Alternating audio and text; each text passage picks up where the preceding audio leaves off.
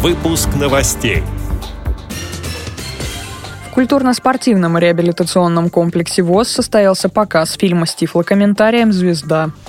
69% наземного общественного транспорта адаптировано в Санкт-Петербурге для перевозки маломобильных пассажиров. Читатели Челябинской библиотеки для слепых побывали в роли гончаров. Далее об этом подробнее в студии Дарья Ефремова. Здравствуйте. В культурно-спортивном реабилитационном комплексе ВОЗ состоялся показ фильма с тифлокомментарием «Звезда». На просмотр были приглашены московские школьники. Действие фильма происходит в 1944 году.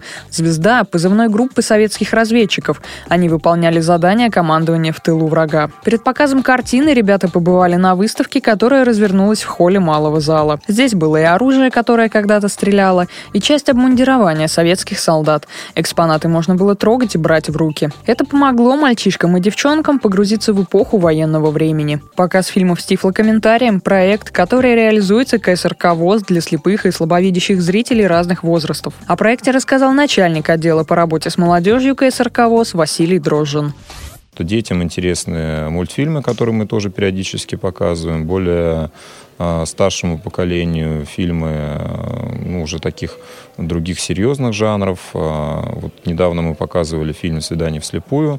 Он уже для молодежной аудитории. Фильм поднимающие какие-то подростковые проблемы.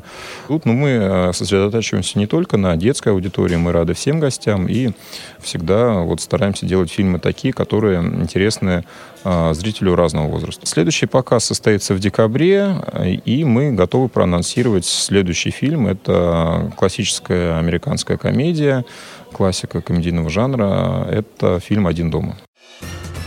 Доля парка подвижного состава городского наземного общественного транспорта, оборудованного для перевозки маломобильных групп населения в городе на Неве, составляет 69%. По информации пресс-службы Комитета по транспорту, по итогам 9 месяцев этого года за счет средств бюджета Петербурга и собственных средств перевозчиков приобретено 90 автобусов, 22 троллейбуса, 11 трамвайных вагонов. Весь подвижной состав оснастили автоинформаторами. Ведется работа по внедрению в городском пассажирском транспорте связи, системы радиоинформирования и звукового ориентирования слепых и слабовидящих людей «Говорящий город». В качестве пилотного проекта на автобусном маршруте номер 13 запустили тестирование бортового оборудования, позволяющего обеспечить голосовое воспроизведение номера маршрута автобуса для пассажиров на остановке. Также продолжаются работы по повышению доступности для инвалидов метрополитена. К настоящему моменту пять станций подземки, площадь Восстания, проспект Просвещения, Пушкинская, улица Дыбенко и Чернышевская Кировская оснащены пандусами. 132 вагона метро оснащены устройствами «Бегущая строка», передает Интерфакс. Перспективное направление строительства повышенных посадочных площадок на остановочных пунктах трамваев. К текущему моменту в Петербурге их обустроено всего 10.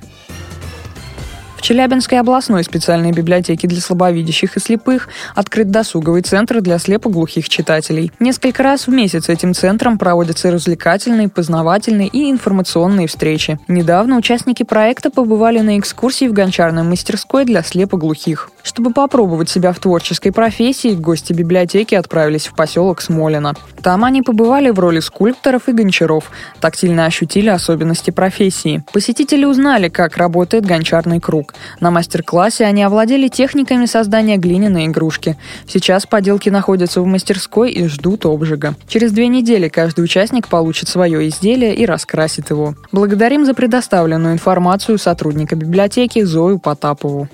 С этими и другими новостями вы можете познакомиться на сайте Радио ВОЗ. Мы будем рады рассказать о событиях в вашем регионе. Пишите нам по адресу новости собака ру. Всего доброго и до встречи.